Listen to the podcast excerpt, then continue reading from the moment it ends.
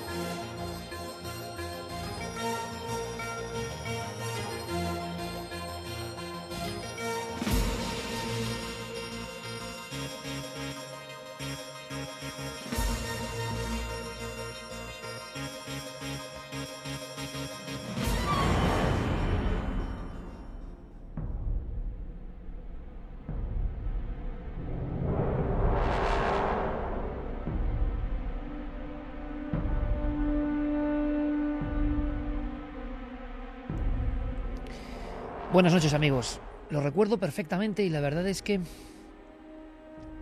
nunca le había visto con la cara tan pálida. Un viejo amigo. Y un lugar, como tantos otros en España, donde poco a poco lo urbanístico había ido comiendo terreno. A zonas anteriormente despobladas o destinadas a otros cometidos. Como ha ocurrido en cada una de las ciudades de nuestro país, la construcción, a veces incluso desordenada o muchas veces desordenada y sin planificación, ha erigido sus nuevos monumentos cotidianos, las casas apiñadas a veces como colmenas, sobre lugares antaños sagrados. Mi viejo amigo y yo nos encontrábamos precisamente en uno de esos sitios. Creo conocerle bien y nunca, repito, le había visto con esa tez demudada. Es como si el terror, como si el miedo tuviese una firma muy precisa. Una firma que no se ve siempre. Pero cuando uno la tiene delante de los ojos, la identifica, os lo aseguro perfectamente.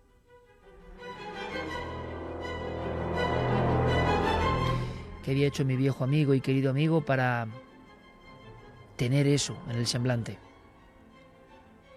Unos minutos antes, tan solo un poquito antes, él había caminado solo por una especie de laberinto, laberinto de piedra, de estructuras, de lo que había ahí en la antigüedad antes de que llegasen las calles, las plazas, las colmenas, el bullicio.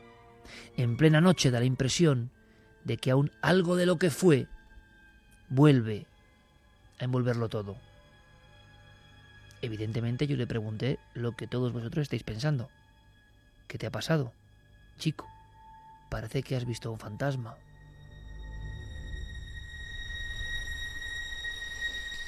Y mi viejo amigo, le conozco bien, repito, balbuceaba prácticamente. Me voy de aquí, me voy de aquí. Y luego una serie de frases casi inconexas, como cuando el cerebro y el lenguaje se aturullan, han vivido una experiencia de shock y ese trauma como que desarbola todo nuestro sistema nervioso. Poco antes nos habían señalado algo en el suelo de esas estructuras. Podía ser casual, pero es verdad que aquella mancha o aquel hueco parecía una pisada. La pisada de un niño quien nos la enseñaba aseguraba que era la pisada de un niño descalzo. ¿Qué pintaba esa pisada en un lugar donde ya no había niños por lo menos hacía 2500 años?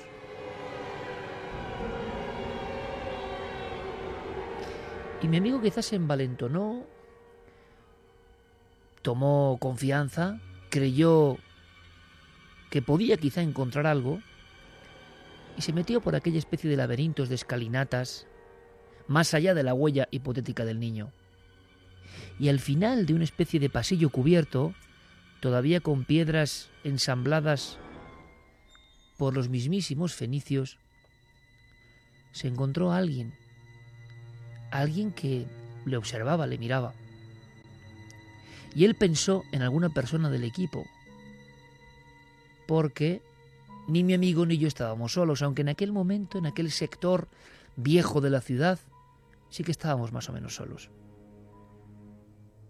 Era como una sombra, alguien muy bajo. Corrió unos metros, se fue metiendo en la oscuridad de ese laberinto antiguo que volvía a ser lo que fue, y lo vio perfectamente. Y entonces frenó en seco, como hubieseis hecho todos vosotros. Porque qué demonios hacía a las dos de la madrugada en este sitio un niño.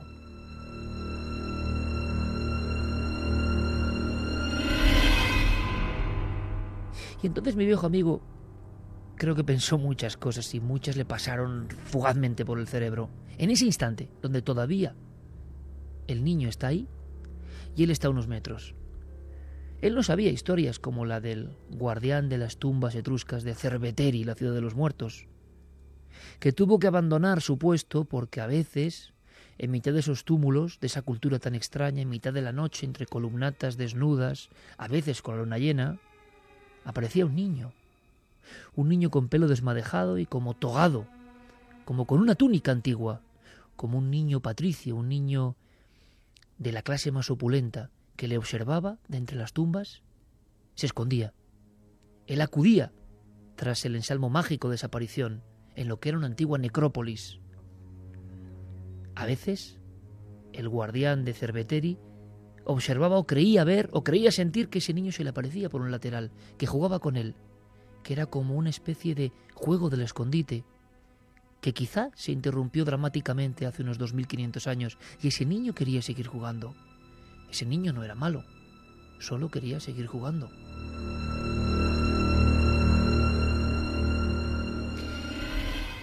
Mi viejo amigo no sabía esa historia, ni sabía la historia de los guardeses de una de las necrópolis, de las seis necrópolis que aún están en el casco antiguo de Cartagena. Patria, antigua Cartagonova. Allí, uno de los monitores, cogiendo sus enseres, se encuentra con que ya se ha marchado todo el mundo y sentado en una especie de taburete o cenotafio, estructura funeraria, se encuentra un niño. Un niño togado también, un niño con túnica. Y le sonríe y luego desaparece. Y entonces la sensación de esa sonrisa es como distinta. No era solo una sonrisa. Aquella mueca él la recuerda con absoluto terror. Sobre todo porque no era la única vez que había visto a ese niño, por lo menos en tres ocasiones, rondando por las estructuras de la vieja necrópolis de Cartagena, ese niño había aparecido en la noche. Por supuesto, tampoco era el único que lo había visto.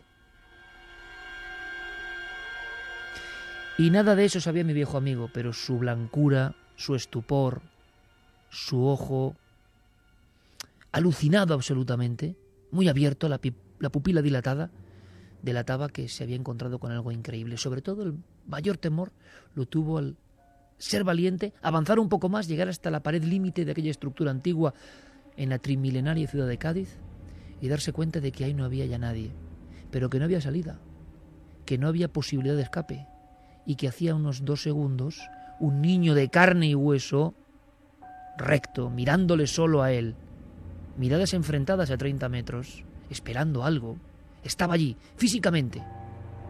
Al llegar, a lotear en la oscuridad con sus manos, comprobar que no hay nada, nadie, ni posibilidad de escape. Y me decía mi viejo amigo, lo peor fue el retorno. Lo peor no fue ver la figura. Lo peor fue el retorno de más de un minuto, angustioso hasta la salida, donde el resto nos encontrábamos. Y donde nos encontramos también con su cara blanca. Chico, parece que has visto un fantasma.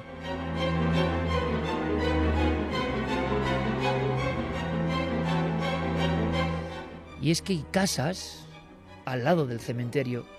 Y hay casas que fueron cementerio. Y hay cementerios de donde hoy se han construido casas. Esa vieja tradición. A veces con enclaves muy antiguos, donde parece que algo vive todavía. No son casos únicos, os lo aseguro. Aunque impresiona muchísimo ya no solo un testimonio, sino ver en el rostro de alguien en quien tú confías la huella indeleble de ese encuentro con lo extraordinario. Y de eso, y mucho más, hablamos esta noche.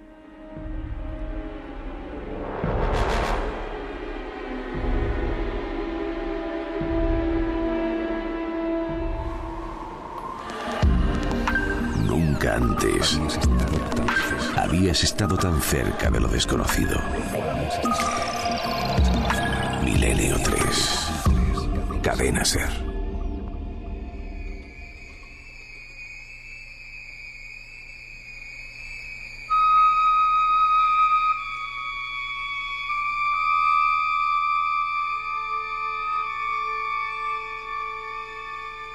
Dos y diez. Esta noche empezamos un poco más tarde, pero da igual, porque es como una ronda nocturna por aquella casa al lado del cementerio y muchas más historias. Cuando la ciudad come terreno y cuando el terreno en esta época materialista no significa nada, solo es terreno. Urbanizable, rústico, no. Amigos, no.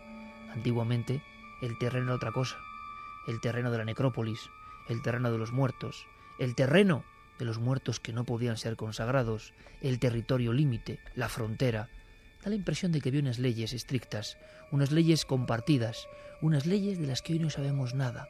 Por eso quizá muchos de los casos que esta noche vamos a contar se explican con esa especie de caso omiso que el hombre moderno, invasor de las antiguas leyes remotas y sagradas, ha cometido. Ese pecado permanente de no saber dónde se construye una casa, por ejemplo.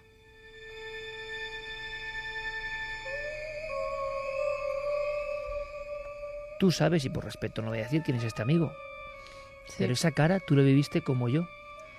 Unos segundos después de encontrarme con esa cara, tú te encontraste con esa cara. Y es el retrato del que ha visto algo a solas, en un lugar muy especial, y que le cambia la vida. ¿eh?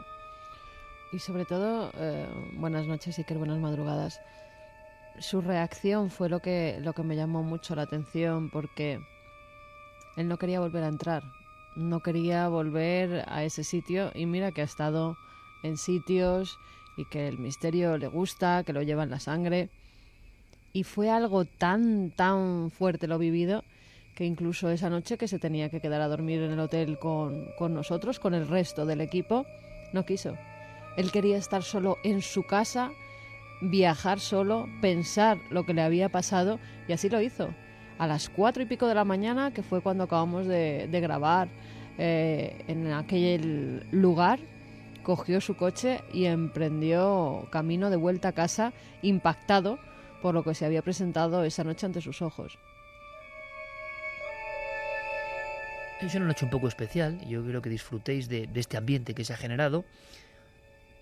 Hace no mucho tiempo, bueno, sí, cierto tiempo, da igual la cultura, parece que esas normas sagradas de la antigüedad existían. Y iremos trufando con algunos casos. Yo estoy recordando ahora uno tremendo que me impresionó, porque da igual la latitud. Los antiguos sabían, por ejemplo, dónde enterraban. Los antiguos jamás hubiesen construido una casa, una vivienda, en un sitio de culto a los muertos. Y ahora mismo eso se puede ver como una tontería. Y es verdad, no tiene ninguna lógica. Pero ¿y si algunos de los casos donde pasan cosas tuviese que ver, tuviesen que ver con esa teoría que hoy parece tan de modé, ¿no? Pero quizá es que ocurra esa realidad, ese nexo. Bueno, pues podéis opinar, por supuesto, como siempre en este viaje. Será, yo creo que apasionante. Abrimos líneas de contacto porque estoy seguro que muchos compañeros, muchos amigos, muchas amigas conocen historias o han vivido historias como la que vamos a revivir entre todos, ya con una dramatización evidentemente dedicada a este tipo de fenómenos. Pues vamos con las líneas que ya están abiertas, tanto en nuestro correo electrónico milenio3 con número arroba cadenaser.com como eh, las redes sociales, en Twitter, en Facebook y en Google Plus. Nos tienen que buscar en Nave del Misterio. Guillermo León y Diego Marañón están encargándose de todo. Fermín Agustí en la producción, Noel Calero con estos sonidos tan especiales, Javi Pérez Campos, compañero. Buenas noches. Hola, muy buenas noches. ¿Tú conoces las tumbas de los etruscos? Sí, sí, sí. ¿Pero has estado? No. Pues no te lo puedes, No te lo puedes perder. Porque es uno de esos sitios donde parece que la delgada línea entre la vida y la muerte, bueno, es tan delgada que está difuminada. Entonces uno no sabe ya ni lo que es vida ni lo que es muerte. Y yo muchas veces, filmando algunas tumbas etruscas, hace no mucho tiempo, yo me imaginaba en la historia que leí hace muchos años de ese guardés y lo imaginé perfectamente a él año 75, solo en una urbe como Cerveteri, 10 hectáreas, todo de tumbas, que bueno, para los etruscos no eran tumbas, ojo, eran casas de los muertos, Es decir, las casas donde los muertos seguían viviendo y donde evidentemente no se podía edificar, no se podía hacer otra cosa. Es un lugar de culto que había tenido sus ritos concretos. Claro, al viejo Mateo casi nadie le creyó. Ya era un tiempo moderno. Cuando él decía que algunas noches veía a ese niño, era mucho mejor acusarle de demencia, locura, demasiado mayor. Pero no fue el único. Y en España han ocurrido ese tipo de cosas. Santi Camacho, compañero, buenas noches. Buenas noches, Iker. Clara Taoces, buenas noches. Buenas noches. Luego vamos con un caso del archivo de Clara, donde también se indaga en la propia casa. Mm, ¿Recordáis casos donde la casa cerca del cementerio, hombre, y clásicos como Amityville, ¿no? Se hablaba de un cementerio de moribundos, de los antiguos indios.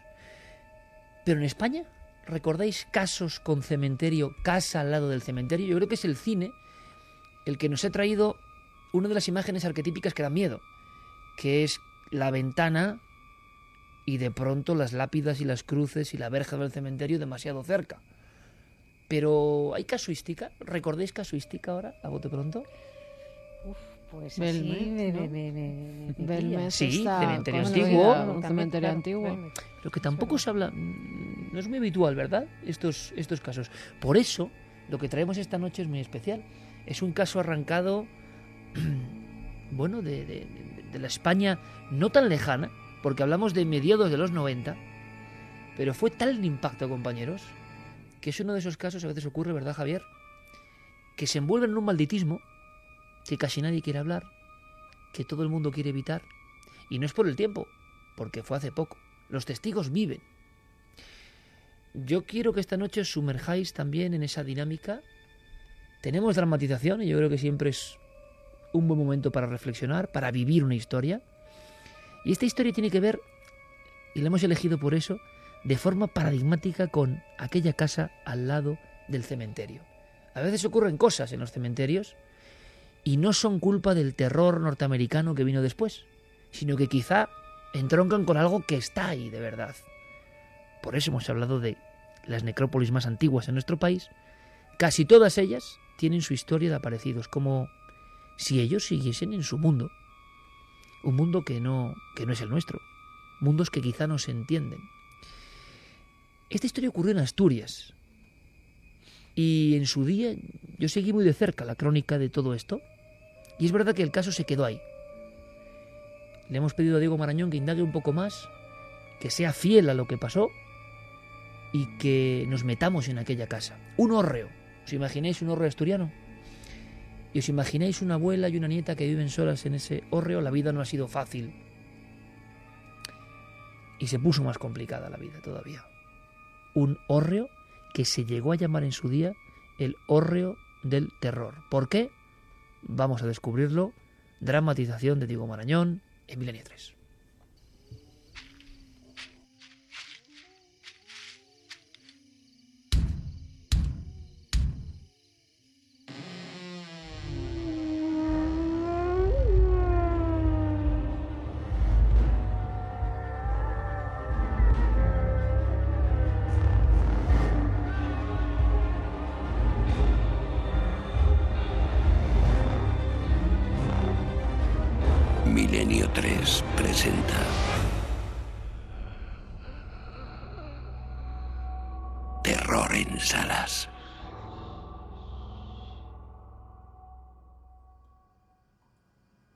Asturias, septiembre de 1996. Mmm, qué buenas están las cerezas, abuela. Se han dado bien este año, sí. En cuanto acabes, recogemos y a dormir, ¿eh? Come más despacio, que te van a sentar mal. Y vete al cajón y coge un paño, o te vas a poner las manos perdidas. Voy. A Inocencia le gustaba mirar a su nieta. Hacía un año que la niña había perdido de forma trágica a sus padres, y la anciana se había tenido que hacer cargo de ella. Ambas vivían ahora en un humilde hórreo de la parroquia de Salas, en pleno corazón del Principado. En cierto modo, el tiempo había ayudado a aliviar el dolor de aquella herida, o eso parecía mientras la pequeña se dirigía de manera resuelta a buscar el paño. Fue entonces cuando un ruido seco surgió del otro lado de la estancia. ¿Qué andas haciendo, criatura? Vas a romper algo. ¿No he sido yo? Se ha vuelto a caer solo, como ayer. ¿De qué hablas? Del Cristo, abuela. En efecto, un crucifijo que la mujer tenía desde hace años sobre una pequeña mesa cerca de su cama se encontraba ahora en el suelo, a varios centímetros del mueble. ¿No lo has tocado? No, de verdad. Yo solo he abierto el cajón. Ha pasado como ayer por la noche. El rostro de la anciana adoptó una repentina expresión a medio camino entre la extrañeza y la inquietud. Sabía que Laura no estaba mintiendo. Ella misma había sido testigo el día anterior de cómo el mismo crucifijo se arrastraba por la mesa sin que nadie lo empujase hasta acabar estampado en el suelo. Bueno, cógelo y ponlo encima de la mesa de la cocina. Allí estará más seguro.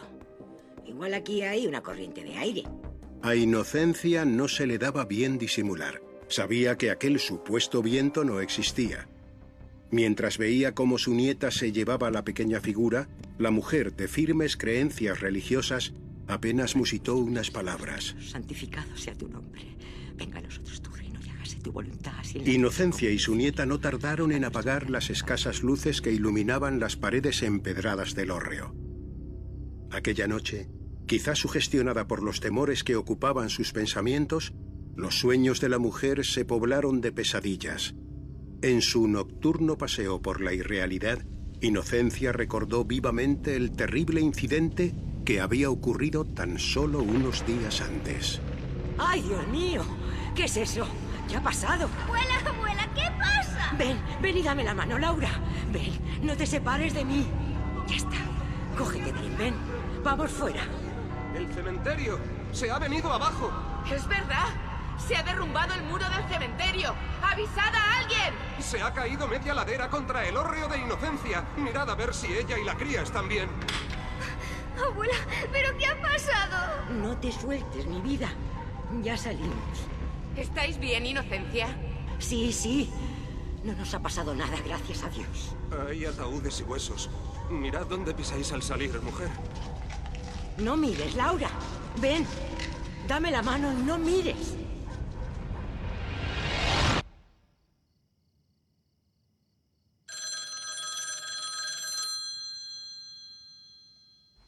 Mm. Pero... ¿Qué hora es? Ah. Diga.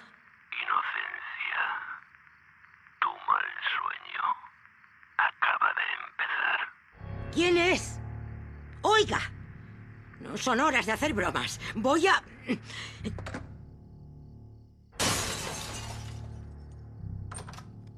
Abuela, ¿qué es eso? ¡Ay, señor! El crucifijo ha caído otra vez. Laura, ven. No vayas sola a la cocina. Enciende la luz. La pequeña no solía desobedecer a su abuela, pero esta vez se adelantó, haciendo caso omiso de lo que la mujer le pedía. No es del Cristo, abuela. ¿Sigue ahí? Entonces, ¿qué...? Con movimientos pausados, la anciana llegó junto a la pequeña. La niña tenía razón. La figura no se había movido de su lugar. Seguía en la mesa, junto a la ventana. Sin embargo, varios cristales aparecían a su lado. Mira, es un pájaro. Se ha estrellado contra la ventana. El pequeño gorrión daba aún sus últimos estertores bajo el tragaluz. La agonía fue rápida y apenas tardó unos segundos en dejar de respirar. Su frágil cuello se había quebrado al chocar contra el cristal en plena noche. Esto... Esto no es normal. Trae la escoba, mi vida. Vamos a... ¡Abuela! ¿Qué pasa? ¡Que pare! ¡Tengo miedo! Tranquila, hija. Ven, vamos fuera. Aterrorizadas por lo que estaban contemplando, Inocencia y su nieta corrieron hacia la puerta con la intención de huir. Sin embargo, una pesada mesa de mármol se desplazó por el suelo hasta llegar al quicio y se volcó con estrépito bloqueando la salida. ¡Ay, señor! ¡Ayúdame! En milésimas de segundo, una vieja fotografía en blanco y negro voló desde la pared hasta un rincón, como si una mano invisible la hubiese lanzado con ira.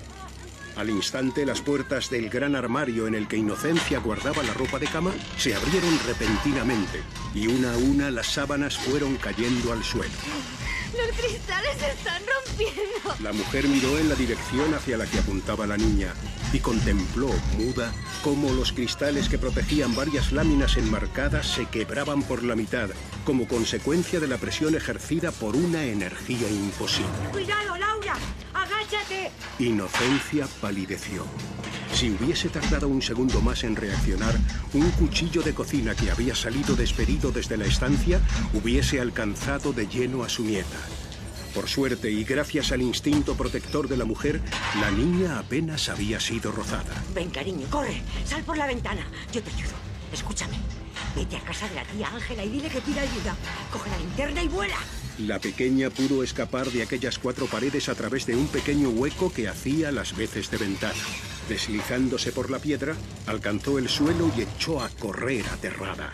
En el interior del hórreo, la anciana solo acertó a cerrar los ojos y rezar con la esperanza de que todo terminase. Los pecadores, ahora y en la hora de nuestra muerte. Amén.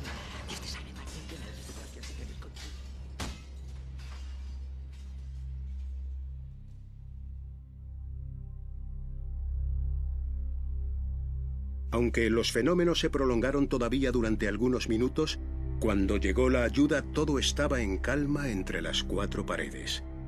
Las consecuencias de lo ocurrido, sin embargo, dejaban patente la realidad de los fenómenos que habían tenido lugar minutos antes. El caos en la vivienda era absoluto, y abuela y nieta buscaron refugio desde aquella noche en la casa de Ángela, la hermana de la mujer. El miedo, que sentían como una punzada en la nuca, les impedía volver a quedarse solas. Mire, don Luis, yo sé que ya está retirado, que ya no dice misas y nunca le molestaría si no fuese cosa grave. Pero me fío más de usted que del cura nuevo. No me pregunte por qué. Le juro que en mi casa hay algo. No son cosas mías. ¿m? Laura también lo vio. Usted me conoce. Ya sabe que no me gusta hacerme notar. Pero es que ya no sé qué hacer. Tengo miedo. Sobre todo por la niña. No me tiene más que a mí. Usted sabe. Tranquila, mujer. Iré sin problema ninguno. ¿Esto cuándo empezó? Se va a reír. Pero coincidió con el desplome de parte del cementerio. Todo cayó junto a mi casa. Ataúdes, huesos, restos. Figúrese que hasta los restos de mi Manuel quedaron a unos metros. ¿Por qué me iba a reír, hija? Se han dado casos. Hay cosas que incluso pueden ser naturales que a veces no tienen explicación. A los curas no nos suena raro. De hecho, en Madrid está el padre Pilón que se dedica a esto con un grupo de colaboradores. Una vez nos encontramos y me contó que hasta las mismas personas que habitan un lugar pueden proyectar ciertas energías, aunque yo no sé mucho. Estos son demonios, don Luis. Yo lo tengo claro. Son diablos que se metieron en casa para asustarnos. Pero yo confío en usted. Es más fuerte el poder de Dios.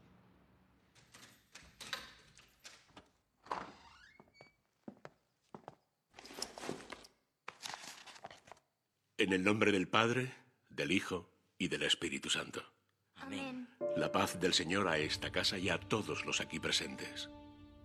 Padre bueno, Creador de la vida temporal y de la eterna, te pedimos que bendigas esta casa y a cuantos viven en ella. Que haya siempre en este hogar amor, paz y perdón. Fueron pocos los que dudaron a la hora de relacionar el desestabilizador incidente del cementerio con los extraños sucesos ocurridos en el hórreo. Lo cierto es que tras la bendición oficiada por el veterano sacerdote, los fenómenos no volvieron a repetirse. Han pasado casi 20 años. Y por el momento nada ha vuelto a romper la paz de aquel escondido rincón en el norte de España. Un lugar que fue escenario del más puro terror y cuyo desencadenante, quién sabe, pudo haber quedado enterrado de nuevo en el viejo Camposanto. Por Cristo nuestro Señor. Amén. Amén.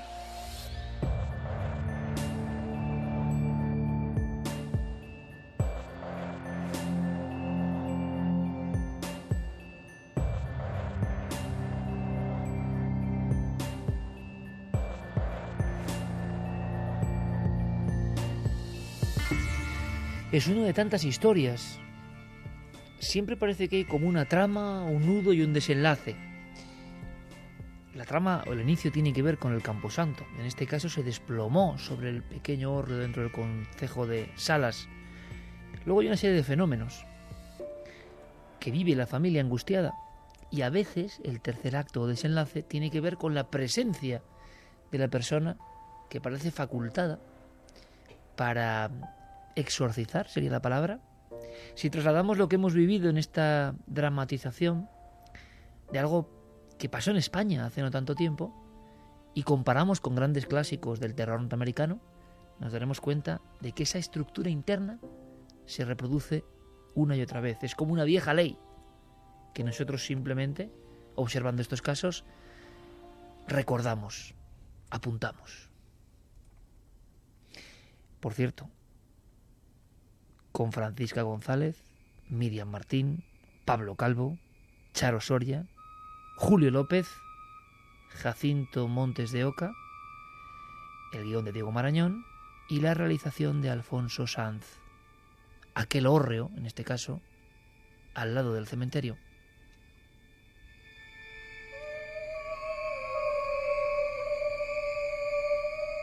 Cementerio, fenómenos, exorcismo, trama, nudo y desenlace. Pero con una violencia realmente espectacular, compañeros. Esa escena de las... Salió incluso en la prensa local, las sábanas saliendo del armario o el momento donde la venerable anciana teme por la vida. No es normal que ocurran estas cosas, ¿no? Teme por la vida de su nieta cuando un cuchillo de cocina de grandes dimensiones sale. Hace no mucho tiempo, Clara, recordábamos un caso de los pocos que hay donde un cuchillo de cocina en un establecimiento salía también. Sí, en un restaurante en Camarma de Esterulas. ¿Qué os ha parecido, Sandy? La violencia pura y dura, también recreada por nuestros actores y por el equipo de producción de la cadena SER, que es que yo creo que es una maravilla. Había un momento en que, y contadnos, ¿no? Tenéis milenio 3 con número arroba cadenaser.com y Nave del Misterio en Facebook, en Twitter, Diego y Guillermo trabajando a tope, porque yo por un momento dado de verdad, a las 2 y 32 me sentía dentro de un poltergeist. Dentro, dentro, o sea, pivotando y el poltergeist sonando alrededor, ¿no? Que es una sensación, creo, parecida a ese caos que viven algunos testigos. Sí, obviamente, y además, eh, fíjate que estas historias que, como muy bien decías, eh, estamos acostumbrados a verlas en entornos de urbanizaciones suburbanas norteamericanas con eh, bonitos jardines y automóviles en, en la puerta, pues verla en un entorno tan familiar, tan eh, rústico, tan bucólico como es un, un horre asturiano, pues le da una dimensión de cercanía que hace que el impacto sea mayor, eh, que, no, que no viva esa historia en el mundo eh, mítico de Hollywood, sino que de repente se hace tangible y se hace próximo, ¿no? Sí, como, y, como, pudiera, como algunos casos que conocemos que se sitúan en, en, hogares absolutamente normales, de bloques de pisos, de ciudades absolutamente impersonales, eh, donde parece que no puede suceder absolutamente nada extraordinario y de repente sucede. Y luego llama mucho la atención que los que llevan años investigando, estudiando la parapsicología más clásica, dicen que los cementerios son los lugares más tranquilos. Y sin embargo hay una expresión muy, eh, muy española que se daba sobre todo en los pueblos, por ejemplo, de Andalucía en los años 80, que es la de los muertos sin campana.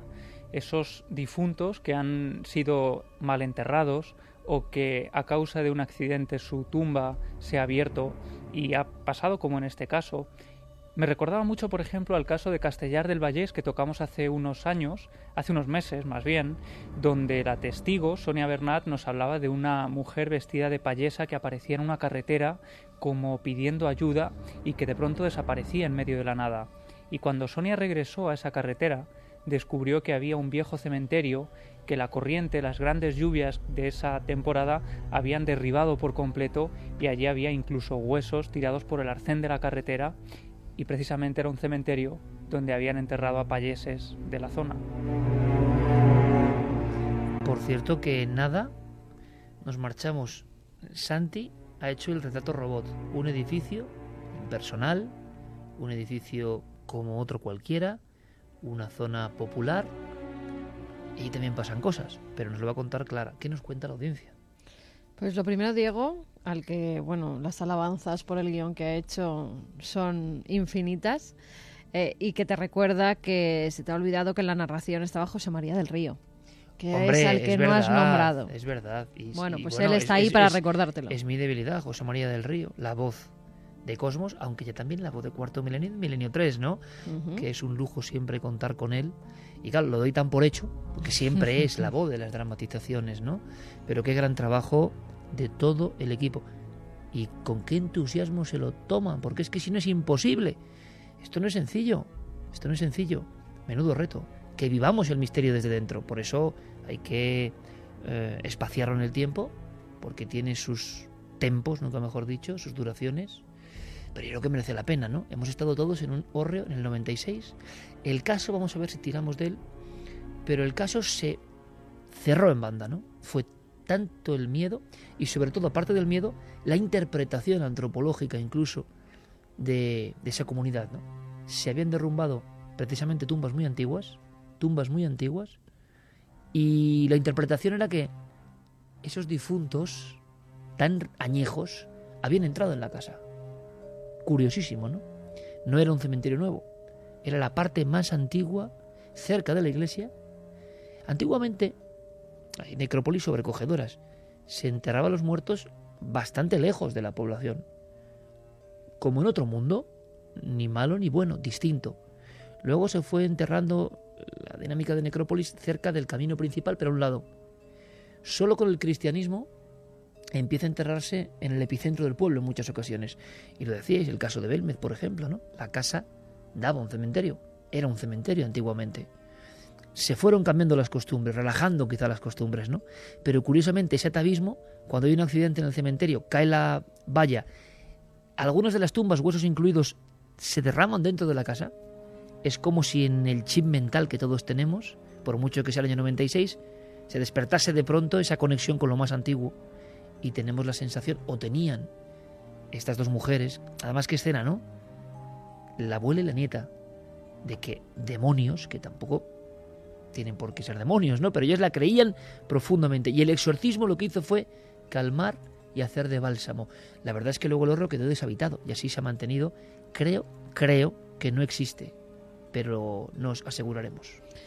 Pues mira, Alex Fernández Crespo nos decía, mi edificio está construido sobre un cementerio protestante y me gustaría ir a la cocina por agua. Vaya tela. Roser dice Virgen Santa, qué angustia con la dramatización. Jorge González, más de 30 grados en Valencia, pero yo con los pelos de punta con esta dramatización magistral y terrorífica. Cachulu, Dios, estoy aterrado con la dramatización, esa voz en off me cala hasta los huesos. Adrián Vélez, me quito el sombrero ante la persona que haya representado a la niña, muy, muy convincente y realista. Germán Goñi, los pelos de punta, como siempre, Grande Milenio 3 con las dramatizaciones. Tenía apagada la luz hace tres minutos, ahora encendida. Eh, Chibuki, eh, estoy paralizado escuchando la dramatización. Chapo por esos actores de doblaje. Sergio Gómez, el programa de Milenio 3 de esta noche no es apto para asustadizos. Vaya recreaciones. Noche de luna llena y viento que emite viejos quejidos. El mejor panorama para escuchar Milenio 3, nos lo decía Álvaro Martín. Por cierto, gracias a todos por los envíos, ¿no? Por esas cartas amables, cartas siendo un poco mm, deudores, ¿no? De la vieja usanza porque os preguntábamos durante la semana qué significaba Milenio 3 para vosotros, eh, que va mucho más allá de noches como esta, ¿no? Son muchas cosas. Estamos elaborando un programa que, si todo va bien, se emitirá la próxima semana, homenaje a vosotros, homenaje a los oyentes. Y yo creo que lo vais a entender muy bien y que os puede gustar y que vamos a aprender todos, pero nos habéis de verdad sobrecogido, emocionado, nos habéis hecho tomar una responsabilidad que también es importante y os lo agradecemos muchísimo. Pero ahora, no sé si pidiendo disculpas o no por la temática de esta noche, nos marchamos, pues eso, a un bloque de edificios, a uno cualquiera.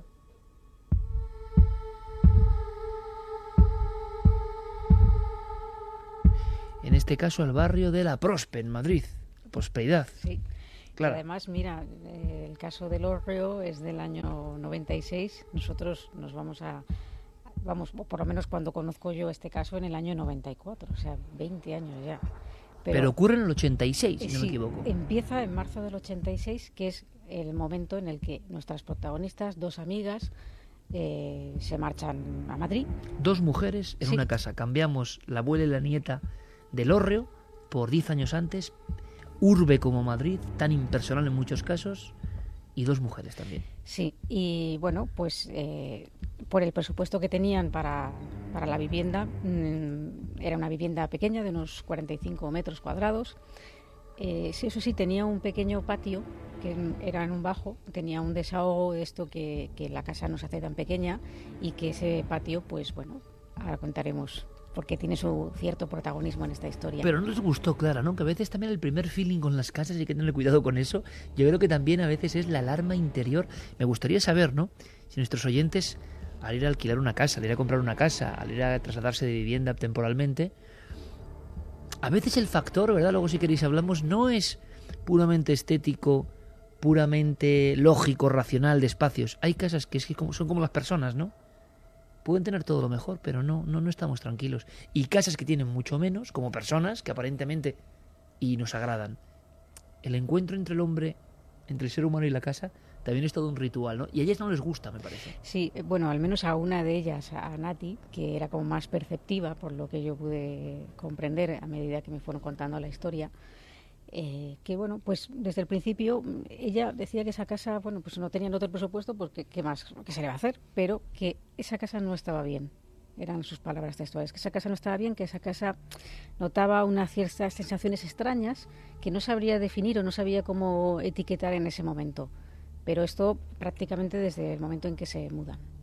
Eh, claro, ellas siguen viviendo ahí, pasa el tiempo y una noche, esto es una casa muy pequeña, entonces imaginad a Nati, que estaba ya acostada pero despierta, y desde la cama, el, el umbral de la puerta, la puerta está abierta, está oscuro, pero ella dice algo que a mí me llama mucho la atención, ¿no? Que más oscuro que toda esa oscuridad, valga toda esta retaila de oscuridades, eh, ve algo que, que, la deja a cuadros. Y vamos un poco a conocer esa descripción que lo hace ella de esa manera. Y un buen día estoy en la habitación, acostada desde la habitación, miro afuera y veo que estaba todo oscuro. Pero más oscuro que todo, había como una caída de una capa, como, como el gusto de una persona así puesta de lado. Justo como si estuviera, o sea, como si yo lo estuviera viendo todo el lado izquierdo. La cabeza no se la veía, pero era como, como si llevara una capa de esas de capucha.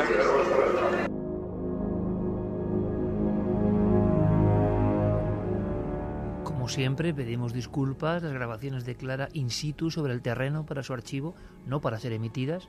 Nosotros nos tomamos esta licencia porque creo que siempre es más auténtico escuchar a la voz protagonista, ¿no? Eh, dice, bueno, Javier Pérez Campos ha soltado una expresión. El enlutado. Es que precisamente la descripción que nos hacían dos jóvenes que en una carretera de Córdoba, cuando volvían de Palma del Río, si no me equivoco, de pronto se topan con una figura oscura, encapuchada, con una especie de capa, y la descripción que hacían ellos era aquello era más oscuro que la propia noche. Yo creo recordar, Santi, que hemos contado alguna vez esa percepción en mitad de la oscuridad, una oscuridad que siempre los ojos se acaban habituando a ella. Todo nos ha pasado en una habitación que es nueva, que no conocemos, y en el umbral de la puerta esa oscuridad que se vuelve claridad, de repente irrumpe algo mucho más oscuro y más negro. Pero fijaos la descripción también, ¿no? Ve el lado izquierdo de una capa, como algo flotando.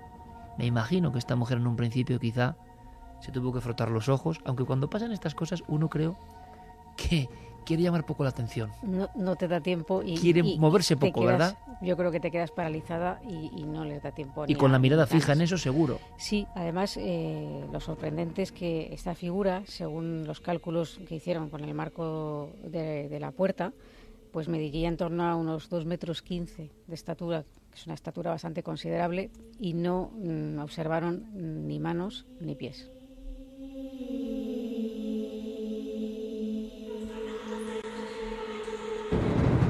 Ni manos ni pies, y sin embargo estaba de perfil, una especie de ensotanado que mostraba su perfil, quieto completamente. Sí. Eh, lo siguiente que ocurre es que, bueno, al día siguiente ella comenta esta historia con, con Claudia, le dice lo que le ha pasado y, Claudia no, no, le cree. Le dice que, bueno, pues esto son imaginaciones tuyas, lo habrás soñado, en fin, estas cosas, pero Nati estaba absolutamente convencida. Y va pasando el tiempo y Nati conoce a una sensitiva, mm, no profesional, no, que no en ningún momento pasaba consulta ni nada de esto. Y en estas conversaciones que mantiene con ella, pues le, dice que si tiene alguna inquietud, que si quiere saber alguna cosa, que si puede ayudarle en algo. Y entonces ella en ese momento no tenía ninguna, excepto la casa. Y así se lo hace saber. Sin explicarle nada, le dice, bueno, tú podrías ver eh, algo de, de la casa donde estamos viviendo ahora. Y bueno, esta mujer lo que le dice es que en esa casa había alguien, en esa casa se había cometido un crimen y que eh, un hombre había, dado, había muerto a su mujer y que posteriormente él había muerto. Y entonces él estaba, esto es lo que decía la sensitiva, ¿no? que él estaba anclado a ese lugar y que no pensaba marcharse. Y que pues tenían que hacer algo, pero que no sabía exactamente qué, de qué manera podía ayudarlas. Hombre, viendo esto, a veces uno piensa que el remedio es peor que la enfermedad porque con toda buena fe le pueden aún aconsejar en ámbitos tan espinosos. Pero si lo que te responde a alguien con toda su buena fe y tú has visto de verdad ese ensotanado de perfil bajo el umbral de la puerta y te dicen que ha habido un crimen, yo no sé al final si, si, lo, Sí. si lo mejor es ir de la casa cuanto antes, pero por simple salud mental, vamos. Sí, o, o quizá eh, intentar ignorar o no conocer esa historia, No pero es claro, fácil no es fácil. ¿no? Una vez que te han dicho eso, eh, cuando tú ya tienes conocimiento de algo así, aunque no tengas la comprobación, lógicamente lo que quieres es comprobarlo. Esto es lo que sucede. Eh, ya se les pone muy mal cuerpo y ya pues una cierta inquietud, ¿no? Un cierto miedo. Y intentar indagar un poco el pasado de la vivienda, que eh, si había ocurrido algún hecho extraño allí, si había alguna historia que, digna de contar. Porque habían sido varios los propietarios que habían pasado por allí. Eh, bueno, inexplicablemente, si es que no había ocurrido nada, los vecinos no querían hablar del asunto y evitaban contestar. Pues hubiera sido muy fácil decir no, por Dios, aquí no ha ocurrido nada, ¿no? Pero no, no daban la callada por respuesta. Y así nos lo contaba. Es que le hemos intentado, es que le hemos preguntado a los vecinos y nadie quiere hablar de estos vecinos. No lo sabemos. El portero tampoco. Hablábamos antes, algunos tabú, algunos silencios son muy herméticos, se apoderan de una circunstancia y nadie quiere decir ni mu, ¿no? Conservando el secreto incluso durante generaciones. Sí. De lo poco que pudieron averiguar es que uno de los propietarios anteriores eh, había querido hacer un, un pero de una manera un poco extraña, porque, eh, claro, él pretendía cavar hacia abajo, sobre todo en la parte del patio, pero también en, algunas zonas de- del, salón, y eh, hacer construir una especie de duplex, una cosa un poco extraña, ¿no? Y dicen que durante semanas los vecinos, los que pudieron hablar con y dieron un poco la cara, eh, vieron cómo salían sacos y sacos de lo que ellos pensaban que eran escombros, hasta que en determinado momento las obras se paralizan, la casa se precinta y se empieza a especular con que quizá había encontrado algo más aparte de los escombros.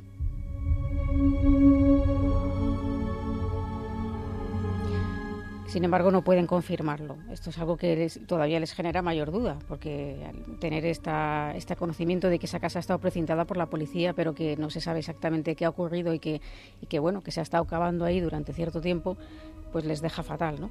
Eh, entonces, bueno, como realmente ya habían cogido un poco de miedo, especialmente Nati, deciden esto que digo, intentar olvidar, o decir, bueno, vamos a olvidarnos de todo, como que aquí no ha pasado nada, vamos a hacer que no pasa nada, a ver si esto se nos quita esta sensación y este mal cuerpo, ¿no?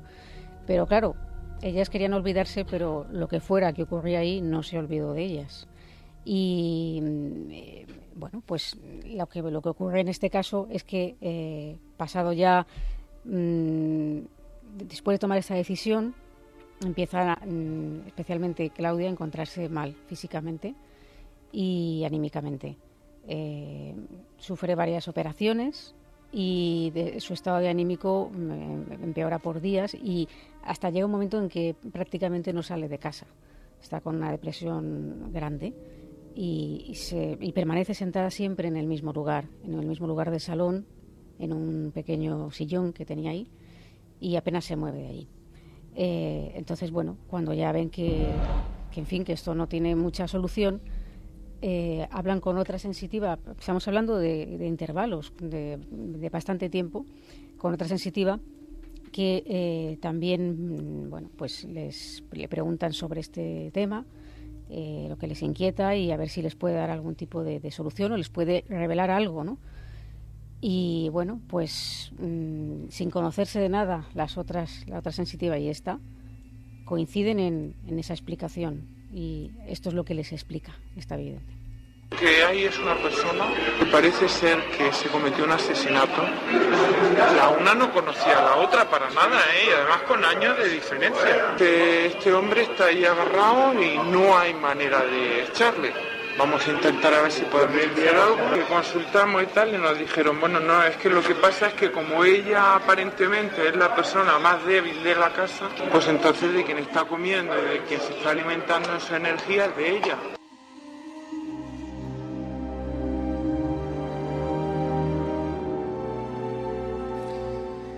Javi Carmen ponían ahora un gesto, porque esto sí que es un elemento que no parece habitual. Dos sensitivas a lo largo del tiempo o es que las sensitivas siempre cuentan lo mismo, opción A, o realmente coincidían en un crimen con personajes idénticos y luego añadía una cosa esta mujer, no sé qué os parece, Carmen Javi, que lo que se aparecía se apoderaba de la persona más débil de la casa y le estaba enfermando, la teoría de que la casa puede enfermar. Es una teoría muy antigua, ¿no? Que los malos espíritus se pueden meter dentro del cuerpo de alguien, sobre todo suele ser el menos crédulo, no la persona que tiene esas visiones que parece ser que es la que conecta. El menos crédulo. Exactamente. El que desconfía, el escéptico y que empieza a enfermar. Exacto, y empieza a enfermar. Mm, yo no sé, muchos tratados de parapsicología dicen que para hacerse él más fuerte, es decir, para que ese supuesto ente, ese supuesto espíritu coja cierta energía y poder pues eh, provocar mayores fenómenos poltergeist, eh, apariciones para que ella la vea, eh, vea ese espectro más gente. Esas son las teorías que se decían en la antigüedad. teoría, pero que curiosamente tienen como un renacer con muchos casos, como decíamos, en pleno corazón de Madrid, en un edificio impersonal. Y yo me estoy preguntando, queriendo sin querer, ¿qué presión Qué agobio diario. Estas dos personas, imaginémoslo, por favor, que están recibiendo estas informaciones que coinciden y que tienen que dormir cada día en esa cama. En los años 70 Roger Laforest hizo ese, hizo ese famoso libro Casas que matan, donde analizaba precisamente algunas casas que enfermaban a sus moradores. Y precisamente ahora me estoy acordando también de una historia que cubrimos hace tiempo, que es la del edificio maldito de Valencia, donde muchas personas habían muerto generalmente eh, a consecuencia de un desequilibrio psicológico. Era gente débil, gente que acaba eh, suicidándose, gente que ha tenido problemas mentales y acaba matando a otros, eh, accidentes en ocasiones también, gente que en depresiones se quita la vida. Y llegamos a, dar con un dato revelador junto a un cronista de Valencia, que Rafael Solar, que decía que justo allí se había establecido un cementerio de la peste en el siglo XV y en el siglo XVIII también, y que allí pues, posiblemente había enterramientos de la peste. Justo allí era donde se alzaba ese edificio que había acabado ya con la vida de 10 personas. ¿Y cómo acaba esa historia, Clara? Bueno, pues eh, lo primero que hicieron fue limpiar la casa de la manera que esta mujer les dijo, que tampoco les cobró, pero también hay que resaltarlo pues utilizando remedios populares que todos los oyentes seguramente conocen, pues que si poner flores blancas, que si limpiar la casa con agua de mar, que si colocar incienso, etcétera. Pero bueno, aunque esto pues les alivió un poco la que yo aflojó, pero no del todo. Es decir, ahí seguían pasando cosas. Y mm, al final eh, ellas mismas empezaron a pensar, ¿no? a buscar una solución dentro de la ilógica, ¿no? Y es que si alguien estaba enfermando, quizá era que tenía que ver con el, con, el recinto, ¿no? Eh, algo más allá, aparte de la, lo que sería esa supuesta visión o ese supuesto espectro que, presuntamente habitaba allí, ¿no? Y lo que hicieron fue contactar con un amigo suyo que realizaba mediciones de tipo geobiológico, precisamente buscando líneas eh, Harman y cruces de esas líneas Harman con fallas o con corrientes subterráneas. Y estuvo haciendo unas mediciones en la casa y llegó a la conclusión de que efectivamente había una serie de cruces de, esas líneas Harman con, corrientes de agua subterránea que además incluso coincidían con el lugar donde, donde esta mujer que empezó a, deprimirse se sentaba y pasaba horas y horas y horas. Hablábamos antes, Santiago, de un conocimiento antiguo seguro en la estructuración del mundo de los muertos. No hay más que irse a culturas madre todos tenían su mapa de los muertos y yo esto lo he contado en 20.000 ocasiones. La semana pasada hablábamos del fenómeno Slenderman, que por cierto ha habido otro intento de asesinato con el tema de Slenderman repetimos que por supuesto que es un mito creado en Internet, pero ¿los mitos los creamos? ¿Seguro? ¿Somos independientes? ¿O hacemos lo que emana de ello realmente y que sigue irradiando toda la humanidad? Pues otro de los mitos reales es el de las casas y de la estructuración. Los antiguos Santi, ¿tú crees? Yo no, los, yo no lo sé, yo imagino que sí, pero tenían su forma sin aparatos geobiológicos de saber dónde no había que construir, dónde se juntaban esas líneas.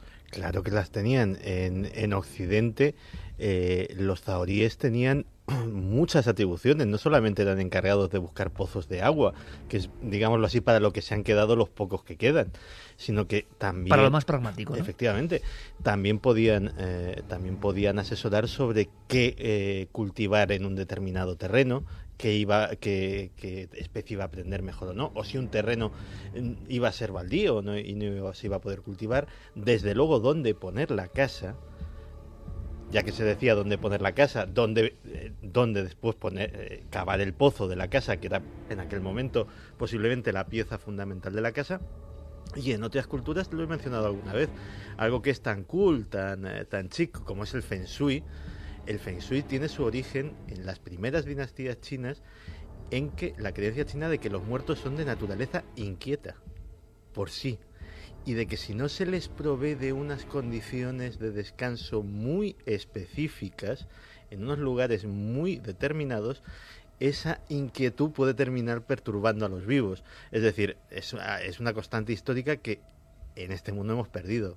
Pero en cambio en otras culturas sí que se enterraba, por ejemplo, eh, cuando era un niño, el familiar que moría muy temprano, eh, incluso debajo de, las viviendas, porque en cierta forma era una protección para los que habitaban encima de ellos. Arqueológicamente se han encontrado esos restos de, de muchas familias enterradas justo debajo de los pisos donde convivía la familia que seguía viviendo arriba.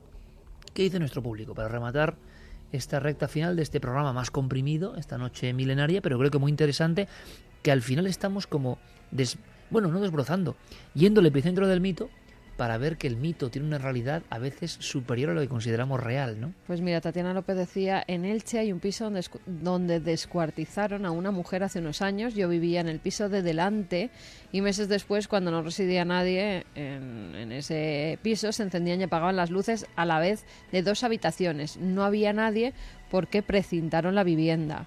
Luis Cortés Benítez, yo vivo en una masía detrás del cementerio de Reus, donde el general Prim, y la verdad, nunca me ha dado miedo, pero sí lo he respetado siempre. Gabriel Lázaro, yo vivo cerca de un cementerio y lo van a convertir en un parque, y la verdad que no inspira tranquilidad pasear por ahí. Cuando lo inauguren os mandaré fotos. Azahara nos dice que hay un parque construido encima de un cementerio, el Parque de los Muertos, le dicen los niños. Mr. Garrix, me tenéis en la cama con un ojo medio abierto. En mi pueblo, Quesa, hicieron unos pisos encima de un antiguo cementerio. Jorge González, algo más oscuro que la propia oscuridad. Yo he visto eso y acongoja mucho y más. Bueno, yo creo que tampoco hay que tomar ningún temor a un cementerio, ¿no? Pero lo que es cierto es que hemos perdido esa especie de cartilla de origen, de modo de empleo, vamos a decirlo así, que los antiguos llevaban a rajatabla. Y da la impresión de que hemos perdido algo en el contraste. Y que ahora se trata pues como una zona más de la ciudad. Y a veces hay sorpresas. Bueno, ahora todas las noticias y nosotros luego volvemos con conspiración y mucho más misterio aquí en Milenio 3.